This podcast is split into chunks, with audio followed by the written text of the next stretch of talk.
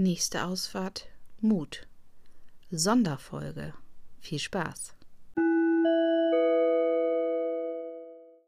Alle Namen von anderen Personen in diesem Podcast wurden geändert. Alle Ereignisse werden aus meiner Perspektive dargestellt, haben aber stattgefunden. Schriftstücke von anderen Personen oder Behörden werden nur sinngemäß wiedergegeben. Zitate werden gekennzeichnet.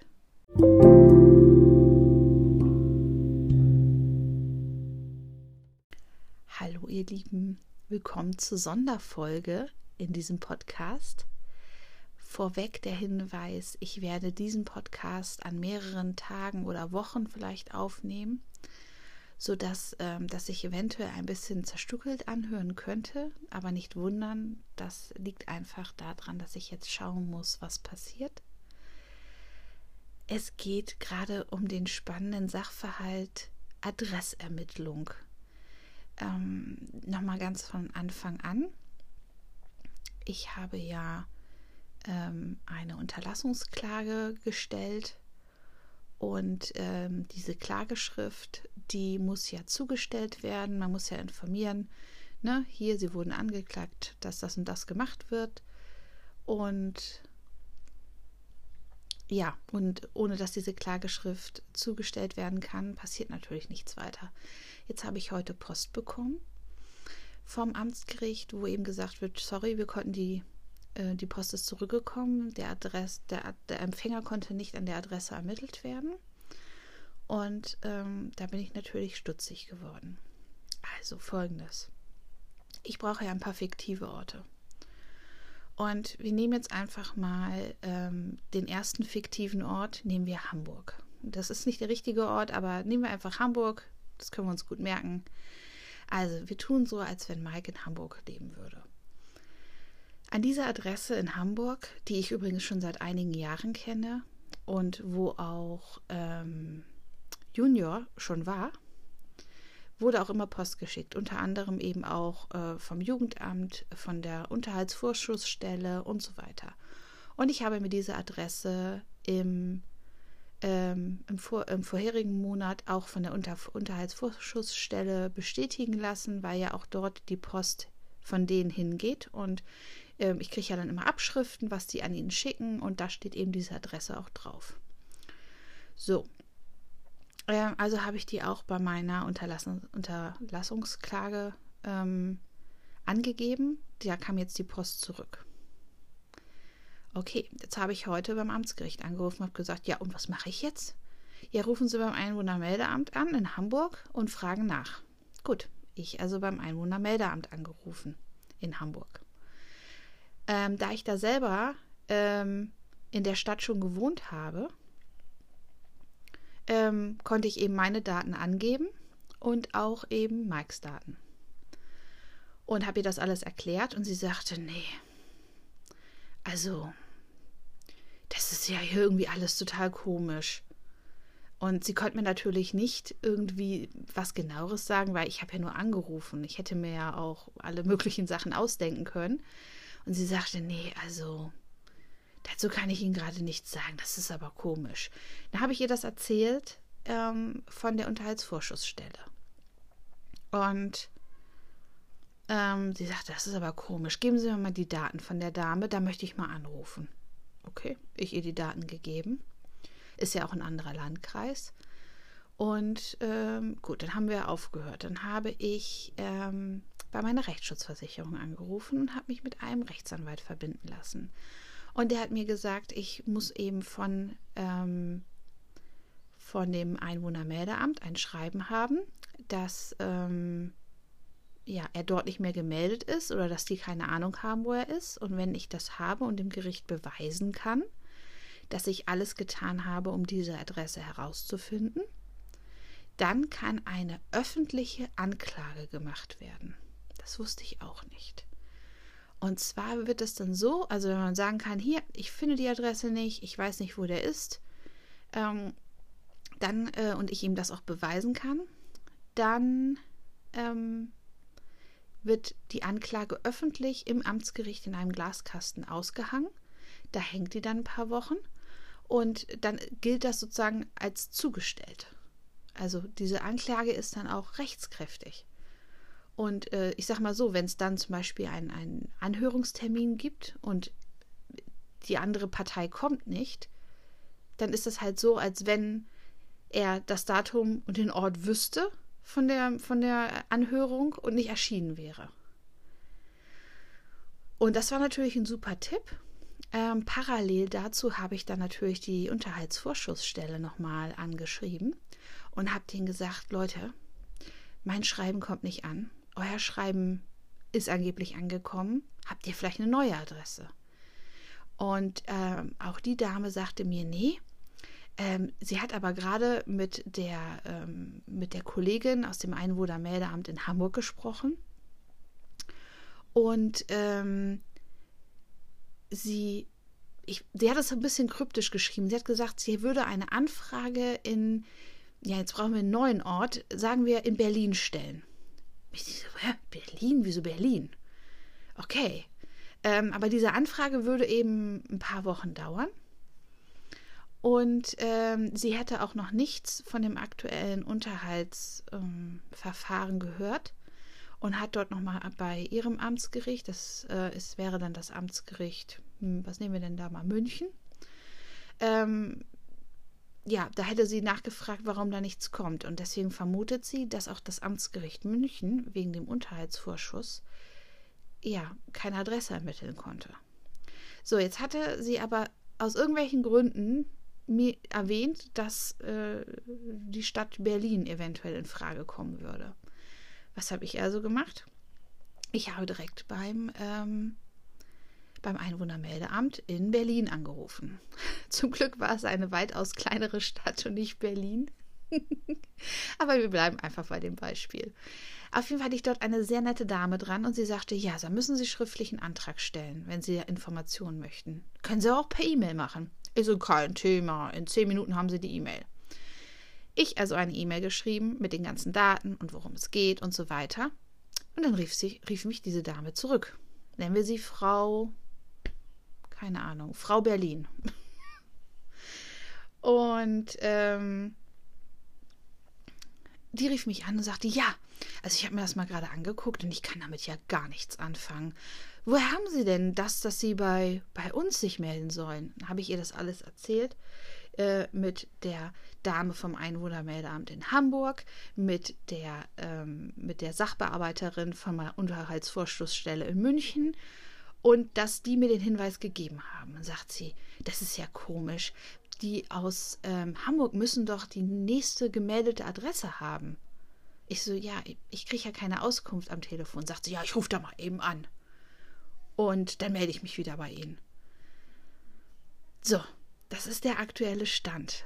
Ähm, dann habe ich der, äh, der Dame von der Unterhaltsvorschussstelle in München auch noch eine E-Mail geschickt und habe ihr mitgeteilt, dass wenn ich eben eine neue Adresse habe, ihr das sage. Und ich habe ihr sozusagen auch, ja, ich habe ihr reingeschrieben, dass ähm, Mike die Unterlagen zu dem Thema Unterhaltsvorschuss auf jeden Fall bekommen haben muss. Denn das war ja der Grund, warum er jetzt wieder so massiv anfing, mich zu belästigen, sage ich mal. Er hat ja ganz klar das machen wir halt nochmal in einer anderen Podcast-Folge, das Thema. Er hat aber ganz klar in den in den E-Mails geschrieben, du hast, du willst Unterhaltsvorschuss und zerrst mich vor Gericht, deswegen mache ich jetzt das und das. Ne? Und das fällt halt genau mit den Schreiben ähm, von der Unterhaltsvorschussstelle zusammen. Ich warte jetzt derzeit auf die Rückmeldung ähm, vom Einwohnermeldeamt in Berlin oder in Hamburg oder von der Unterhaltsvorschussstelle. Und ich bin ganz gespannt, auf die sich, ob die sich melden werden. Und ich werde euch auf jeden Fall auf dem Laufenden halten. Das war Teil 1. Bis zum nächsten Mal. Hallo, hier kommt Teil 2. Es gibt zu dem ersten Tag äh, aus dem Teil 1 noch zwei neue ja, Ereignisse nachzuschieben, wenn man das so nennen darf, oder zwei Infos. Und zwar ähm, ist es ja so, ähm, die Adresse aus Hamburg, an die meine, mein Antrag mein, geschickt werden sollte, ähm, die konnte ja nicht erreicht werden, weil dort kein Empfänger war. Allerdings gibt es wohl dort einen Nachsendeantrag. Und dieser Nachsendeantrag geht auch nach Hamburg, allerdings zur Adresse ähm, von seiner, ähm, also von Mikes Mutter. Und ähm, da konnte das aber nicht zugestellt werden. So, jetzt habe ich natürlich ähm, seine Mutter gefragt, ähm, ob sie eine neue Adresse hat, damit die Post zugestellt werden kann. Aber sie hat halt schon länger keinen Kontakt mehr zu ihm. Und ähm, das war dann irgendwie klar, dass sie da nichts ja, erzählen kann oder erzählen will. Was sie mir aber gezeigt hat, ist, ähm, dass Post angekommen war für Mike und zwar auch vom Amtsgericht. Und das Interessante, Fun Fact, ähm, das Interessante an Post vom Amtsgericht ist, dass ähm, also die Post war natürlich nicht geöffnet oder so, aber man hatte halt vorne gesehen Absender ne, und Adresse. Ähm, und unter dem Absender steht immer die Verfahrensnummer. Und ich denke so, diese Verfahrensnummer, die kennst du doch irgendwo her. Ich in meinen Akten gesucht, das ist die Verfahrensnummer von unserem Sorgerechtsverfahren von 2017. Interessant, dass er dazu noch Post bekommt. Und ähm, sie hat auch gesagt, ja, ich habe ihm auch schon Bescheid gesagt, aber er meldet sich nicht und so weiter und so fort. Habe ich gesagt, ja, kannst du ja nichts für, alles gut, in Ordnung. Daraufhin habe ich nochmal im Amtsgericht angerufen und habe denen erklärt, passt mal auf, Post an der und der Adresse kommt an. Sagt sie, ja. Und das wusste ich nämlich auch nicht. Normale Post, wie zum Beispiel, ähm, ja, irgendwelche Anträge, irgendwelche ähm, Erwiderungen oder auch, ich glaube auch, auch Rechnungen und so weiter, die gehen über die ganz normale Post und können eben auch an so einer weitergeleiteten Adresse zugestellt werden. Was ich aber verschicken möchte, beziehungsweise das Amtsgericht, ist ja eine Anklage. Und eine Anklage ist eine Urkunde. Und diese Urkunde ist immer in einem gelben Umschlag. Also wenn ihr einen gelben Umschlag in eurem Postkasten findet, heißt das meistens nichts Gutes. Auf diesem Umschlag hat der Postbote eben auch vermerkt, wann er das wo eingeworfen hat und so weiter und vermerkt das eben ähm, auch für das Amtsgericht. Und dieser gelbe Umschlag, der kommt dann auch in die Akte mit einem Zustellungsvermerk. Und dieser gelbe Umschlag kann eben nicht an so einer weitergeleiteten Adresse einfach abgegeben werden. Das geht nicht. Es muss eine ladungsfähige Adresse sein. Und äh, die ist eben dort bei seiner Mutter nicht gegeben. So, das waren die beiden Fun Facts zum ersten Teil. Und äh, heute, zwei Tage später, habe ich zwei Tage, nein, ein Tag später, habe ich nochmal ein, äh, einmal Post bekommen aus ähm, der äh, Unterhaltsvorschussstelle. Und ähm, interessanterweise, da stand halt ganz viel Blabla drin, ähm, unter anderem halt, ähm, ja, wie das jetzt mit dem Unterhalt geregelt wird und so weiter. Ähm, unter anderem stand aber doch da drin, dass die, Achtung, ich zitiere jetzt fast, dass die Adresse in Berlin vor Ort geprüft werden soll. Was auch immer das heißt. Ähm, weil ich weiß nicht, woher dieser Tipp mit Berlin kam.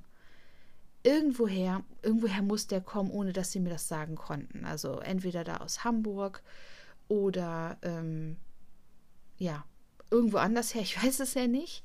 Aber diesen Tipp mit Berlin oder fragen Sie doch mal in Berlin nach, der muss ja irgendwo herrühren. Und interessanterweise werden Sie jetzt ein, das vor Ort prüfen. Das wird also wohl noch etwas dauern. Ich habe nämlich parallel auch gestern noch zwei Einschreiben jeweils nach Hamburg und Berlin geschickt zu den Einwohnermeldeämtern dass die mir bestätigen oder nicht bestätigen, dass es eine Meldeadresse gibt. Mit beiden kann ich was anfangen. Warten wir also ab und wir hören uns wieder in Teil 3. Bis bald. Und nochmal Hallo zum dritten Teil Das ist allerdings jetzt auch schon, ich muss ein bisschen sagen, leider der letzte. Zumindest zu dem Thema untergetaucht. Wir haben jetzt zum ersten Teil, ist jetzt gut ein Monat vergangen. Ähm, ich habe ja, äh, ich hatte ja zwei Einschreiben losgeschickt zu den Einwohnermeldeämtern in unserem Beispiel nach Hamburg und Berlin und habe ähm, aus Hamburg auch direkt eine Nachricht bekommen, eine Nachricht, dass sie mir das eben nicht sagen konnten, dass es, dass er unbekannt verzogen ist. Und äh, dieses Schreiben habe ich natürlich wieder an, ans Gericht zurückgesendet und habe gesagt, so Leute, jetzt, äh, wie geht es jetzt weiter? Kann man jetzt schon diesen öffentlichen Aushang machen oder nicht? Und daraufhin meldete sich der Richter schriftlich und ähm, hat gesagt, nee, das wäre nicht ausreichend. Ich müsste zum Beispiel auch Nachbarn befragen und, und, und. So eine einfache Aussage würde nicht reichen und ich soll mir doch bitte einen Anwalt nehmen, der mich dahingehend berät. Okay, ähm, ein Anwalt, ähm, dadurch, dass das Ganze eh über die Rechtsschutzversicherung läuft, wäre auch kein Problem gewesen. Und gerade als ich mich darum kümmern wollte, kam eine E-Mail von äh, der Unterhaltsvorschussstelle die ja diesen Vor-Ort-Prüfungstermin machen wollten. Und tatsächlich war dieser wohl erfolgreich. Denn ich habe eine Adresse bekommen. Und diese Adresse, ja, ist im Prinzip ist es ja auch eine Behörde. Ne, ist ja irgendwo das Jugendamt. Ähm, und ähm, deswegen habe ich jetzt eben das Gericht ähm, angewiesen, ähm, an dieser Adresse jetzt die, ja, was ist das denn, die Anklage um, hinzuschicken. Deswegen habe ich jetzt auch noch keinen Anwalt hinzugezogen. Ich warte jetzt erstmal ab, ob das funktioniert, die Zustellung. Sollte, das, sollte es jetzt da wieder Probleme geben, dann werde ich mir auf jeden Fall einen Anwalt nehmen.